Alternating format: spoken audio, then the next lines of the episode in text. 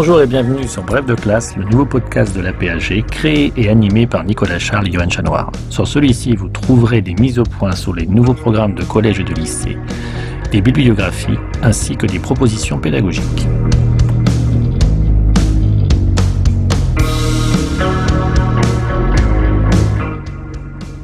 Bref de classe, une émission en deux parties. Tout d'abord, une présentation par un spécialiste des grands enjeux du thème au programme, puis ensuite un personnage et un document représentatif de la période. Document que l'on peut télécharger sur aphg.fr et le réutiliser en classe.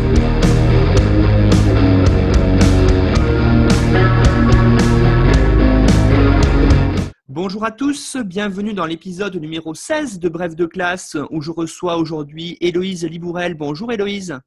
Bonjour.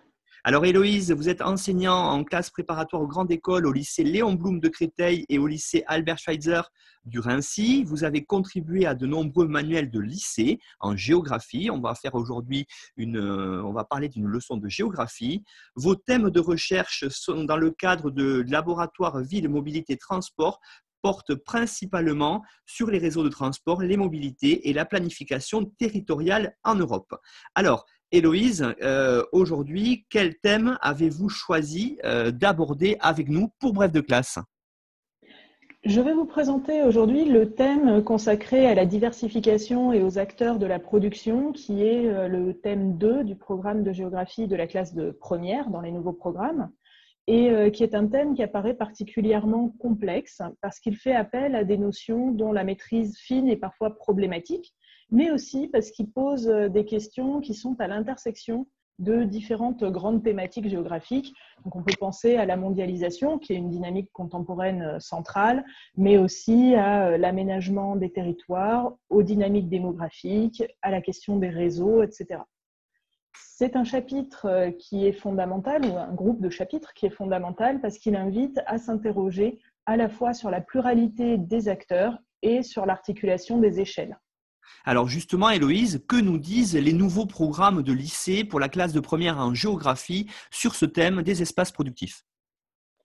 Le thème est d'abord euh, traité à l'échelle mondiale, hein, classiquement euh, comme dans l'ensemble des thèmes des nouveaux programmes, à travers deux questions. La première, c'est celle de la diversification des espaces productifs, à la fois en termes de localisation et de type d'activité, mais aussi de complexification des systèmes productifs dans l'espace. La deuxième question, c'est celle des principales dynamiques qui expliquent les recompositions des espaces productifs, à savoir la métropolisation, la littoralisation et l'accroissement tendanciel des flux en particulier.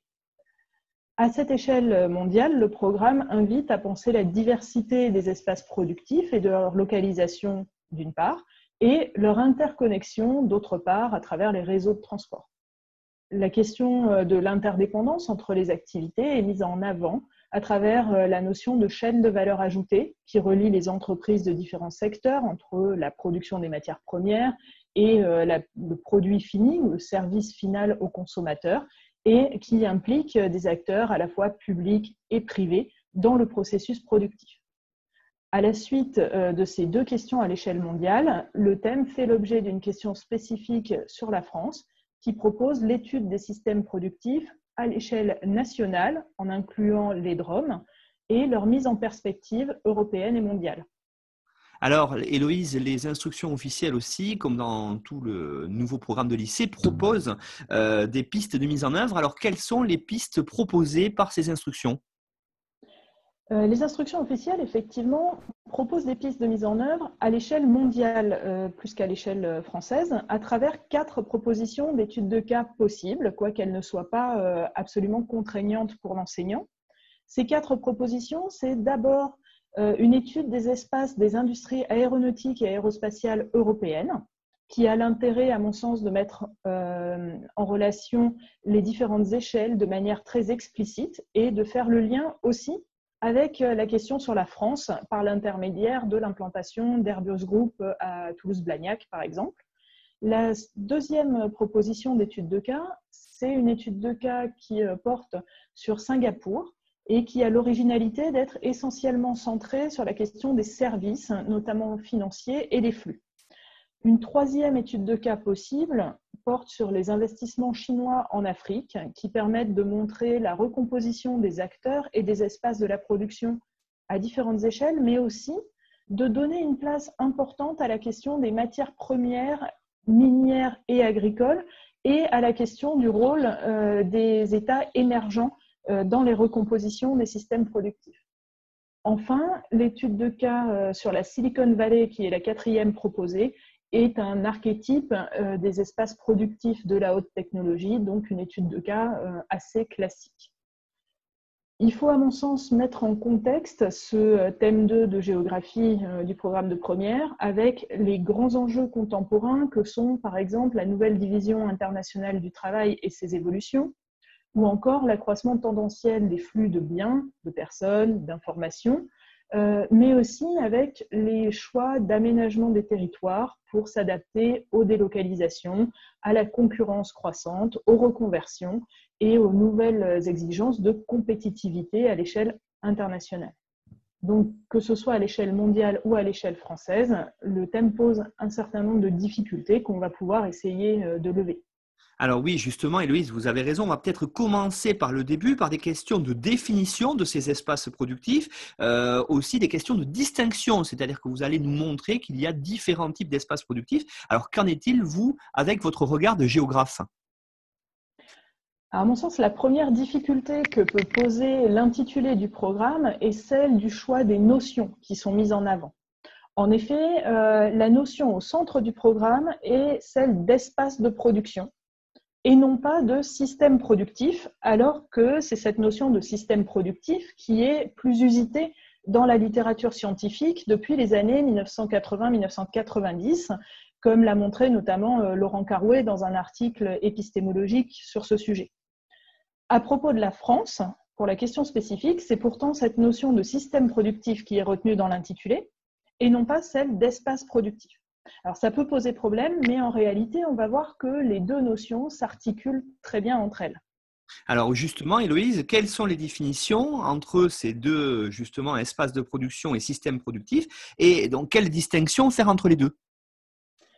Le choix de la notion d'espace productif, je pense, vise à mettre la dimension spatiale au centre des interrogations, puisqu'on est ici en géographie.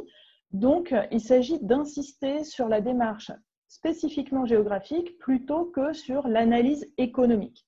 Un espace productif est caractérisé par une activité de production dominante qui peut relever d'un ou de plusieurs secteurs économiques, inscrite sur un territoire donné et qui participe à le structurer en termes d'aménagement, d'équipement, d'activité économique et d'emploi, voire parfois d'identité. On peut aussi parler d'un espace productif de la haute technologie pour la Silicon Valley, par exemple.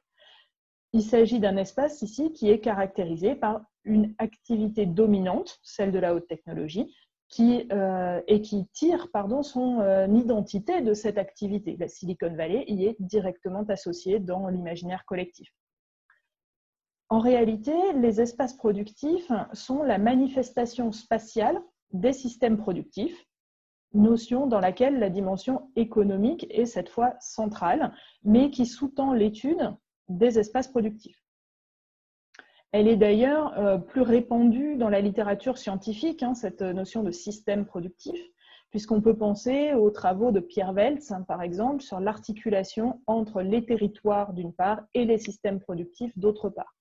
Il montre dans ses travaux comment les évolutions économiques les plus récentes ont mené à une société hyper-industrielle et non pas à une société post-industrielle, euh, par le biais de recomposition majeure des territoires productifs et par le biais de la massification des flux. Alors justement, Héloïse, est-ce que vous pourriez développer cette idée-là et nous dire comment la recherche en géographie aujourd'hui s'intéresse au système productif?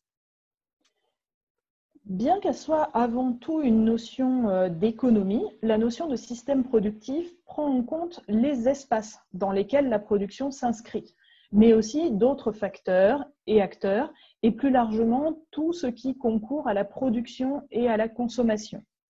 Je vais citer euh, la définition que Laurent Carouet donne des systèmes productifs. Il dit, je cite, l'ensemble des facteurs et des acteurs concourant à la production, à la circulation et à la consommation de richesses. De cette définition, on peut voir qu'il ne s'agit pas uniquement de la composition, euh, de la composante pardon, industrielle de transformation des matières premières, mais bien d'un ensemble d'éléments qui permettent la consommation finale et qui ont à des degrés divers un impact euh, sur les territoires que la géographie étudie. C'est cette même idée euh, qui est exprimée à propos de la France par les géographes Félix Damet et Jacques Schebling, qui insistent sur l'articulation entre la sphère productive, donc classiquement l'agriculture, l'industrie, le BTP par exemple, et la sphère périproductive, donc les services aux entreprises, euh, qui est spatialement marquée par une spécialisation des régions par exemple, et qui s'articule avec la sphère de la reproduction sociale, donc une troisième sphère ici, plus diffuse spatialement, euh, qui contient les dimensions administratives, de distribution, de service aux personnes, des fonctions qui se retrouvent finalement assez bien réparties dans l'espace national qui, de ce point de vue, est moins spécialisé. Je pense que l'intérêt de la notion de système productif est de rendre compte de l'imbrication des différents secteurs et des différentes composantes depuis la transformation de ressources jusqu'à la consommation finale des produits et donc de se détacher de la tripartition économique que Colin Clark avait posée en 1947 entre les secteurs primaires, secondaires et tertiaires. Alors justement, Héloïse, quelle pourrait être la traduction spatiale de tout cela?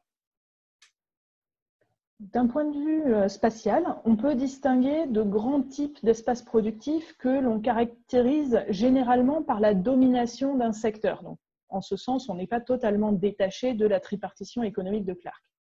Euh, on peut distinguer d'abord des espaces à dominante agricole, qu'ils soient intensifs, comme euh, la mer de plastique d'Almeria en Espagne, par exemple, ou la céréaliculture de la Beauce en France, le soja au Brésil, ou qu'ils soient extensifs, avec euh, l'élevage bovin du Massif central, l'agriculture vivrière d'une manière générale dans le monde. Et ces espaces dessinent alors une carte du monde que l'on peut relier à deux grands facteurs, euh, pour faire simple. Le premier, ce sont les espaces de forte densité de population, et euh, le second, ce sont les pôles euh, de la mondialisation qui, dans les deux cas, connaissent la plus grande intensivité de la production. On peut aussi distinguer des espaces industriels, espaces de manufacture, comme en Asie du Sud-Est, par exemple, aujourd'hui, ou des espaces de la haute technologie comme la Silicon Valley ou les technopoles que j'ai déjà cités, et euh, qui sont de plus en plus organisés en réseau, que ce soit par la sous-traitance, selon la logique de la nouvelle division internationale du travail, ou par l'éloignement entre les lieux de production et les lieux de consommation. Un cas euh, tout à fait canonique de cette étude est celui de la fabrication de l'iPhone et des 30 euh, à 40 000 kilomètres qui sont parcourus euh, entre la production des premiers composants électroniques et le produit fini iPhone consommable par le consommateur. Et enfin, un troisième type d'espace productif que l'on peut distinguer, ce sont les espaces productifs du tertiaire, des services, ou du tourisme qui sont euh, plus diffus, même si la carte du tourisme témoigne d'une différenciation spatiale importante à l'échelle mondiale. Les services financiers de haut niveau, quant à eux, sont plutôt concentrés dans les grandes métropoles, voire dans les villes globales, euh, comme les définissait Saskia Sassen. on peut évoquer l'exemple de la City à Londres, par exemple, mais également Tokyo, New York ou euh, Paris, et maintenant euh, des euh, métropoles qui sont devenues très importantes comme Singapour, une des études de cas possibles, ou encore Hong Kong. Toutefois, il ne s'agit là que de la description d'une activité dominante qui n'est pas satisfaisante car elle fait appel en réalité à l'intégration des différents secteurs et à l'intégration à différentes échelles. L'un des exemples les plus euh, parlants de cette intégration sectorielle est euh, celui des industries agroalimentaires, de la production des matières premières agricoles jusqu'au marketing euh, qui accompagne la commercialisation, en passant par la transformation de plus en plus industrialisée des produits. Ça permet de bien comprendre qu'un même euh, système productif peut contrôler à la fois des euh, opérations qui relèvent du secteur primaire, l'agriculture, des opérations qui relèvent du secteur secondaire, la transformation industrielle, et des opérations qui relèvent du secteur résolument tertiaire, à savoir le marketing, la communication, la distribution et la commercialisation des produits. À titre d'exemple, on peut prendre le groupe sucrier français Tereos, qui est euh, implanté largement au Brésil, où il contrôle la production de canne à sucre. Alors, il faut savoir qu'il contrôle aussi la production de betteraves à sucre en Europe, euh, mais il contrôle également la transformation de la canne à sucre ou de la betterave à sucre euh, en différents produits dérivés. Alors, le sucre, évidemment, hein, sous ses différentes formes, euh, mais aussi le bioéthanol, par exemple, qui a une importance toute particulière au Brésil, où Tereos n'est pas leader dans le domaine, et que Tereos développe aujourd'hui en Picardie en faisant du bioéthanol à base de betterave. Par ailleurs, euh, Tereos contrôle aussi la commercialisation de ses produits par le biais de différentes marques qui lui permettent de segmenter le marché. il vend par exemple du sucre sous la marque Guarani en Amérique du Sud, sous les marques Béguincé ou La Perruche en France. Il y a donc un contrôle de l'ensemble de la filière, de l'ensemble du système productif, mais aussi un fonctionnement qui se fait en réseau euh, à l'échelle mondiale pour euh, ce groupe sucrier. Et donc, Héloïse, j'aurais aimé maintenant que vous nous disiez un peu plus euh, comment est-ce qu'on peut appréhender la notion de recomposition justement au prisme de ces espaces productifs? Les espaces productifs sont au centre des recompositions territoriales. Vous avez raison, c'est la notion centrale du programme de première, autour de laquelle il va falloir donc euh, articuler euh, les, différentes euh, études de cas et les différents chapitres. Ces recompositions territoriales, on peut les définir comme des évolutions fonctionnelles, mais aussi paysagères des territoires face aux nouveaux enjeux auxquels ils sont confrontés par exemple la concurrence croissante dans la mondialisation, des évolutions climatiques ou des évolutions socioculturelles. Ces recompositions ont des facteurs multiples et elles relèvent de différents acteurs, publics ou privés, par leurs choix stratégiques, les délocalisations d'entreprises hein, par exemple, euh, ou par des actions euh, concrètes sur les territoires, l'aménagement des territoires, la construction d'équipements, qui est la plupart du temps le fait d'acteurs euh, publics. Elle se manifeste donc dans l'espace, dans les territoires et donc sur les espaces productifs à toutes les échelles. Alors justement, Héloïse, quels sont les facteurs de la recomposition de ces espaces productifs? Les facteurs de recomposition euh, des espaces productifs sont multiples, mais euh, on peut essayer d'en distinguer quelques-uns. Je vais essayer d'en évoquer trois principaux avec vous qui doivent être pris en compte dans le cadre du programme de première et que l'on peut rapprocher à chaque fois de euh, quelques exemples pour essayer de bien comprendre de quoi il s'agit. On peut d'abord évoquer une complexité croissante des espaces productifs parce qu'ils intègrent différentes activités aux différents moments du processus de production, comme on l'a vu avec l'exemple de Tereos. C'est à ce moment-là qu'on parle de chaîne de valeur ajoutée, une des notions qui euh, figure explicitement au programme euh, pour ce thème-là, parce que chaque étape du processus de production ajoute de la valeur au produit fini ou au service fourni.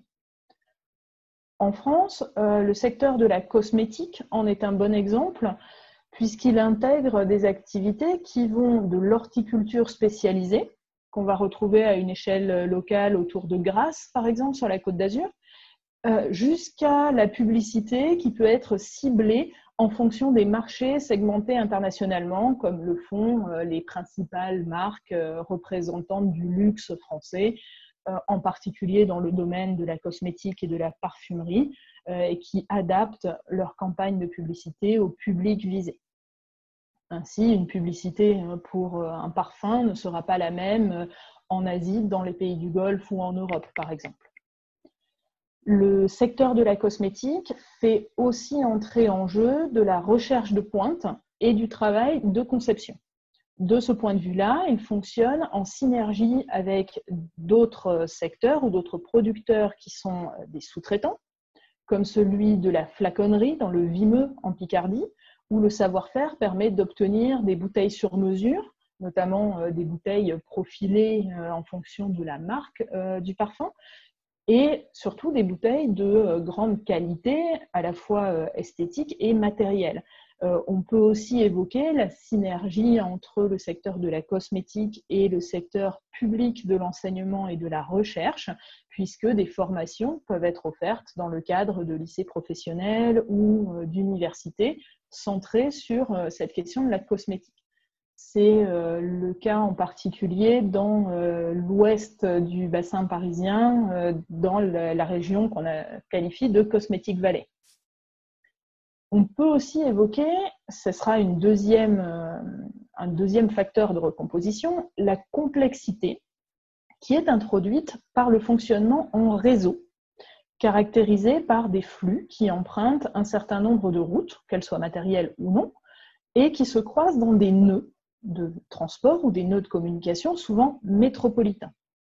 Éventuellement, on peut aussi parler d'un fonctionnement en archipel, c'est-à-dire euh, avec des localisations multiples qui ne sont pas forcément euh, connectées en permanence, mais qui interagissent. Les systèmes productifs mettent donc euh, en relation des territoires à différentes échelles imbriqués. C'est largement le cas pour les firmes transnationales, les FTN, quelles qu'elles soient. Euh, ici, je vous propose de prendre l'exemple de l'Indien Tata, euh, qui est intéressant parce qu'il rend compte de la diversification de ce qui était à l'origine un empire industriel familial, de la famille Tata donc, et qui, euh, parti de l'exploitation minière en Inde, est devenu un géant de l'acier on le connaît sous euh, l'enseigne Tata Steel, Tata Acier, euh, à l'échelle mondiale. C'est un des concurrents d'ArcelorMittal, par exemple. Mais on le trouve aussi aujourd'hui dans le domaine de l'agroalimentaire à travers la firme Tata Beverages, donc Tata Boisson, qui contrôle un certain nombre de marques de thé, par exemple, euh, donc dans la tradition euh, indienne, mais aussi britannique. La marque euh, que l'on associe à la Grande-Bretagne, Tetley, marque de grande distribution, appartient en réalité au groupe Tata. Et le groupe contrôle aussi des services comme l'hôtellerie, les voyages, la communication, la téléphonie mobile. Donc c'est énormément diversifié. La firme s'appuie pour cela sur un réseau puissant d'entreprises en Inde, dont le siège donc, euh, est à Mumbai, mais aussi dans le monde entier, avec une segmentation de son activité par grandes aires continentales. Chacune des branches euh, de la maison mère fonctionne en réseau de l'exploitation des matières premières jusqu'à leur commercialisation. Et elle fonctionne aussi en archipel, en comptant sur la diversification des marchés visés par les différentes marques du groupe. Enfin, euh, on peut évoquer un troisième facteur de recomposition des espaces productifs, euh, qui est celui de la mutation des activités sur un territoire au cours du temps. Le plus souvent, on va parler de euh, déprise, de reconversion ou de changement d'affectation des sols. À titre d'exemple, la ville de Baltimore euh, avec la reconversion de son port de fond d'estuaire qui est désormais inadapté au gabarit des navires, au gabarit du commerce mondial, est reconverti en front d'eau connecté à la vie urbaine grâce à l'implantation de restaurants, par exemple, d'une promenade de front d'eau, euh, et aussi euh, grâce à euh, la percée de transports en commun et de voies piétonnes et cyclables permettant d'arriver jusque dans l'ancien site portuaire qui était auparavant coupé de la ville par des voies routières larges, autoroutières, qui le déconnectaient de la vie urbaine. Il en va de même pour la ville de Détroit, où la reconversion de la gare désaffectée euh, est assurée par Ford, par l'entreprise automobile Ford, qui souhaite en faire un centre d'innovation et un musée en référence à l'ancienne industrie dominante automobile de la ville. Si on veut prendre un exemple en France, on peut penser à Sochaux et au site de Peugeot, qui aujourd'hui est destiné à devenir en partie une cité administrative et en partie une zone d'habitation dans une logique de requalification d'un ancien site industriel qui ne répond plus aux besoins de production euh, de la marque qui se sont modernisés. Alors justement, Héloïse, j'aurais maintenant aimé que vous nous parliez un petit peu des politiques d'aménagement de ces territoires, et peut-être en nous montrant que ces politiques, elles sont à la fois le jeu d'acteurs publics, mais aussi et surtout d'acteurs privés. Effectivement, euh, les recompositions s'accompagnent sont accompagnés par des politiques d'aménagement des territoires qui font intervenir euh, classiquement des acteurs publics aux différents échelons administratifs, mais aussi des acteurs euh, privés. Je voudrais prendre euh, deux, exemples qui permettront de montrer comment les acteurs publics d'une part et les acteurs privés d'autre part peuvent avoir une influence sur l'accompagnement de ces recompositions. En ce qui concerne les acteurs publics, ils sont en général les principaux décisionnaires pour poser le cadre de l'aménagement du territoire. En France, à l'échelle urbaine, les plans locaux d'urbanisme sont euh, le document produit qui permet euh, d'affecter les activités dans des espaces. Ailleurs dans le monde, on peut évoquer euh, également des documents de planification urbaine. Euh, ou dans un autre euh, registre, la création de zones franches comme les zones économiques spéciales en Asie qui se trouvent dans des villes portuaires et qui sont destinées à accueillir des entreprises en leur offrant un statut euh, fiscal ou douanier avantageux. Ces acteurs publics sont aussi les décideurs en matière d'aménagement. Ce sont eux qui sont à l'origine, dans les années 60, de la création des zones industrielles-portuaires en France avec euh, Dunkerque, Fos-sur-Mer, euh, Nantes-Saint-Nazaire, par exemple, ou Le Havre, qui sont les quatre euh, ZIP historiques. Et ces zones industrielles ou portuaires se sont révélées être des outils permettant d'ancrer le pays dans les réseaux mondialisés. L'Inde, de son côté, pour prendre un autre type d'exemple, développe des corridors entre ses principales métropoles, des corridors routiers ferroviaires, euh, articulant ainsi ce qu'on appelle le quadrilatère d'or euh, qui euh, relie Mumbai, New Delhi, Kolkata et Chennai, donc quatre des principales métropoles indiennes dans le secteur productif. Du point de vue des acteurs privés, on peut dire qu'ils ont un rôle qui est de plus en plus primordial parce que les investissements et les choix de localisation des entreprises de même que euh, leur stratégie, les délocalisations, les relocalisations, sont des facteurs essentiels de recomposition des territoires. Le secteur de l'automobile en est un bon exemple. La production de pièces détachées, le montage de certains modèles euh, des firmes françaises ont été délocalisés vers les pays d'Europe de l'Est, voire vers des pays d'Asie pour des raisons de coût, en particulier de coût de main-d'œuvre. Toutefois, les incitations fiscales offertes par le gouvernement, mais aussi la nécessité d'avoir accès à une main-d'œuvre plus qualifiée et à une proximité avec la recherche et l'innovation dans le domaine des véhicules électriques, par exemple, ont conduit à des relocalisations de la production en France ou en Europe de l'Ouest. Alors justement, Héloïse, j'aurais aimé maintenant peut-être que vous nous montriez la relation qu'il y a entre l'accroissement des flux et des échanges et est-ce que cela participe à la recomposition des espaces productifs? Les recompositions des espaces productifs sont euh, directement liées aux échanges mondiaux dans le cadre de la nouvelle division internationale du travail et dans le cadre de la mondialisation.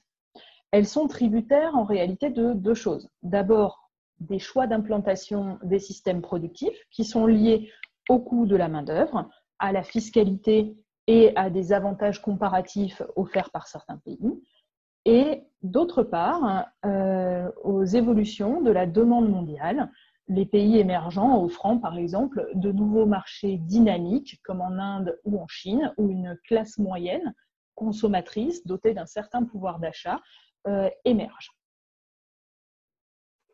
Alors justement, j'aimerais quand même que vous peut-être fassiez une présentation en résumé des grandes dynamiques actuelles. Les grandes dynamiques actuelles se caractérisent par une localisation des espaces productifs au plus près des infrastructures de transport et en particulier au plus près des interfaces maritimes, puisque la maritimisation euh, de l'économie est le facteur principal en termes de flux de marchandises. C'est ce qu'on appelle le processus de littoralisation qui se perçoit euh, à toutes les échelles. À l'échelle mondiale, la concentration des hommes et des activités sur les littoraux, la littoralisation hein, donc, est perceptible si on regarde une carte des densités ou une carte des grandes métropoles mondiales. Mais à des échelles plus grandes, on peut aussi prendre euh, des exemples plus précis, comme l'exemple de la façade portuaire de la Northern Range euh, en Europe, donc la façade nord-européenne qui s'étend du Havre jusqu'à Hambourg et euh, qui est la principale porte d'entrée du continent qui concentre une part non négligeable de la valeur ajoutée industrielle et qui relie euh, toute la dorsale européenne, donc euh, l'essentiel du secteur productif industriel de l'Europe.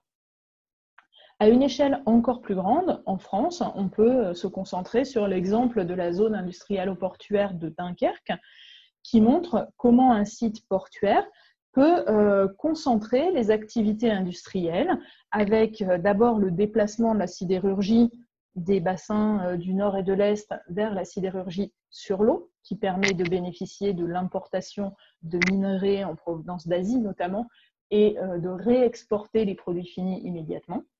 Euh, et qui bénéficie aussi de l'implantation d'une importante usine d'aluminium. Alors anciennement, euh, c'était le groupe Péchinet, qui, par rachat successif, est aujourd'hui le groupe Liberty, donc qui est un groupe britannique, et qui produit notamment des canettes pour Coca-Cola. Il y a évidemment un lien ici entre euh, la production euh, sidérurgique, la production d'aluminium et donc euh, la transformation en canettes qui permet à la grande firme agroalimentaire Coca-Cola de mettre en bouteille, d'embouteiller ses produits à destination du marché européen. Par ailleurs, l'autre grande dynamique des, systèmes productifs euh, liés aux réseaux mondiaux, c'est un renforcement des nœuds majeurs du réseau, donc de la métropolisation. Les villes qui concentrent les fonctions de commandement économique et politique, aussi culturel pour ce qui est du tourisme, voient leur influence s'accroître. À l'échelle mondiale, ce sont les villes globales de Saskia Sassen, hein, qui sont notamment New York, Londres, Tokyo, Paris, qui pilotent la globalisation financière vraiment du point de vue euh, des marchés de capitaux et de la finance, et qui sont au centre de flux de toute nature. Pas uniquement des flux financiers d'ailleurs, mais aussi des flux euh, de personnes à travers le tourisme et le tourisme d'affaires, ou des flux de marchandises, puisque ces métropoles constituent en elles-mêmes des, euh, marchés de très grande dimension. L'exemple de Singapour, puisque c'est une des études de cas recommandées par le programme, est intéressant dans ce domaine parce qu'il s'agit d'une cité-État, donc avec un territoire réduit, qui se présente en réalité comme un nœud de transport, un espace productif et un centre de commandement de l'économie mondiale.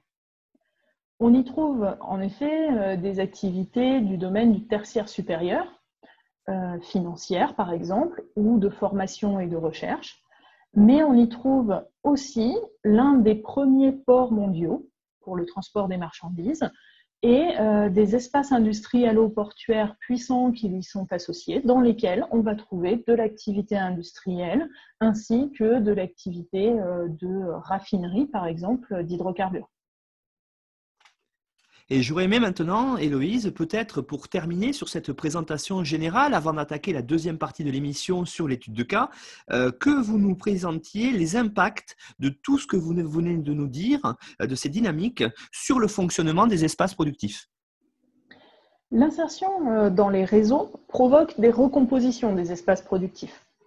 Si on se place à l'échelle régionale ou locale, on assiste en fait à une plus grande spécialisation des espaces productifs en fonction de leurs avantages comparatifs et à un fonctionnement en réseau entre eux afin d'exploiter leur complémentarité, donc euh, en synergie avec les moyens de transport, puisque qui dit communication entre des espaces productifs dit que des flux vont euh, nécessairement devoir circuler entre ces espaces.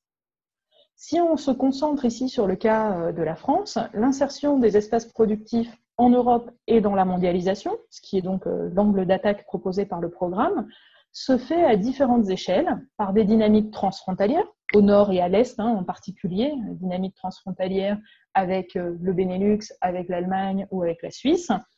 Euh, elle se fait aussi par la puissance de Paris dans la globalisation financière et dans les flux touristiques et économiques, grâce à son attractivité culturelle. Mais les activités qui se concentrent autour de la capitale, comme les sièges sociaux d'entreprise qu'on va retrouver à la Défense ou des clusters euh, comme on va retrouver à euh, Saclay autour euh, de l'innovation, participent des dynamiques mondiales et fonctionnent elles-mêmes en interaction permanente avec les autres grandes métropoles mondiales ou les autres grands technopoles à l'échelle mondiale. Or, à l'échelle locale, elles ont aussi une incidence sur l'espace qui est leur participation à la périurbanisation. Je pense qu'il est donc euh, important de toujours euh, mettre en relation les espaces productifs dans leurs euh, conséquences et leurs dynamiques, de l'échelle locale jusqu'à l'échelle globale ou inversement, mais de bien prendre en compte cet aspect multiscalaire. Bien, ben, Héloïse Libourel, merci beaucoup pour cette présentation du thème euh, de première euh, générale sur les espaces productifs. Alors, on rappelle que vous avez donné, euh, pour aller plus loin, une bibliographie relativement complète que l'on retrouve sur le site aphg.fr. On retrouvera aussi sur le site APHG les documents que vous avez fournis, alors notamment les liens pour l'étude de cas, étude de cas que vous allez maintenant nous présenter dans la deuxième partie de l'émission. Merci Merci Héloïse. Merci.